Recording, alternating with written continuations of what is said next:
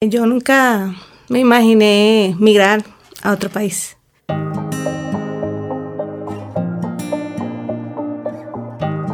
Moverse es libertad, transformación, estar viva, vivo.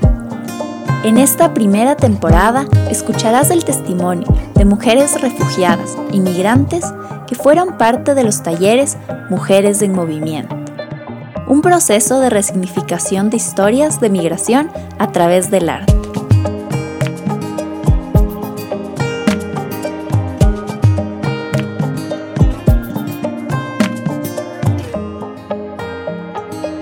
Esto es Historias de Mujeres en Movimiento Podcast. Te damos la bienvenida. Em, yo soy docente en música y en el sistema de orquesta, no sé si has escuchado. Y bueno, ahí duré casi 15 años dando clases. No me imaginé nunca dejar eso a un lado para migrar. Pero en vista, bueno, de la situación país, este, lo pensé, aquí ya estaba el papá de las niñas y nos organizamos en el sentido de, de comprar el pasaje y todo eso. Y recuerdo que salí un sábado a las 9 de la mañana, el 3 de agosto creo, el 2 3 de agosto del, del 2019. Y bueno, este, me, me planifiqué realmente como una semana antes del viaje, porque como te cuento, no, no me sé la idea. Y yo, bueno, ya, la realidad es esta, ya, organízate porque ya, ya llegó el día. Yo viajé sola con mis dos hijas. Tuve miedo porque iba sola. Iba con cuatro maletas grandes. Bueno, aparte de todas las sentimentales, ¿no? Afortunadamente las personas con las que eh, me tocó viajar fueron muy solidarias, muy amables y en vista de que yo iba con mis dos niñas, que por cierto mi, mi bebé pequeña tenía siete meses en ese entonces y la grande tenía siete años. Y aparte me traía el violín. Entonces el violín aquí, guindado atrás, mi bebé aquí adelante, mi otra niña aquí, entonces anda así como que un poco, tú sabes, sobrecargada.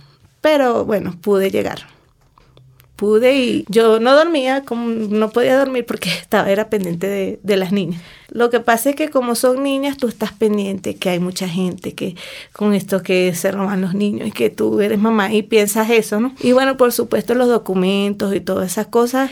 De hecho, cuando llegué aquí, duré como una semana con dolor de espalda por el el trayecto, el peso. Cuando lo cuento, las, las personas se quedan así como que, wow, ¿tú hiciste eso? Sí, sí lo hice y bueno, estoy aquí.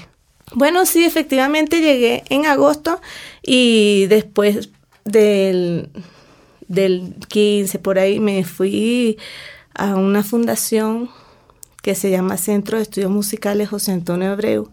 Me llama la atención porque es el mismo nombre del maestro del sistema de orquesta en Venezuela.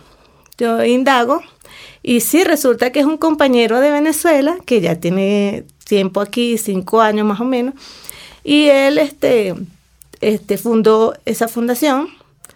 Y bueno, me entrevisté con él y, y me dijo, sí, claro, ven y das clase conmigo, tranquila. Pero yo puedo traer a mi bebé. Sí, si te deja dar clase, vente. Y ya, perfecto. Pero nos llegó la pandemia. Al llegar la pandemia, obviamente este, baja la matrícula. Y ahí es donde yo veo un poco de dificultad porque en vista de que yo ahí podía llevar a mi hija y trabajar tranquila, a mis dos hijas, este, ya otro tipo de empleo de otra rama sí los tuve, pero me, mm, tenía que dejar a las niñas con, con, alguien, cancelarle a alguien, entonces no veía el resultado, pues eh, ponte, como uno dice, el queso a la tostada. Entonces, bueno, sí me costó, me ha costado, después de la pandemia me ha costado un poco este, subir de nuevo el estándar en, en la parte económica, pues.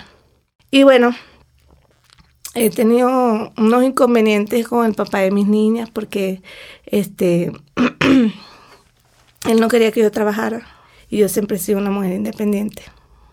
Y bueno, ese sería un consejo para todas las mujeres, migrantes o no migrantes, o sea, sean independientes, no dependan nunca de nadie.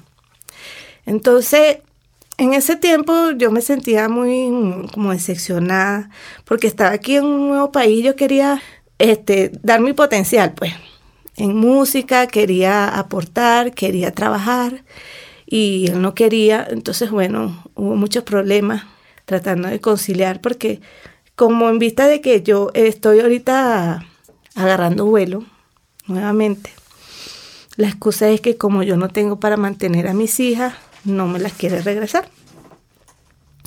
Entonces estoy trabajando en ello. Estoy haciendo esto, lo otro.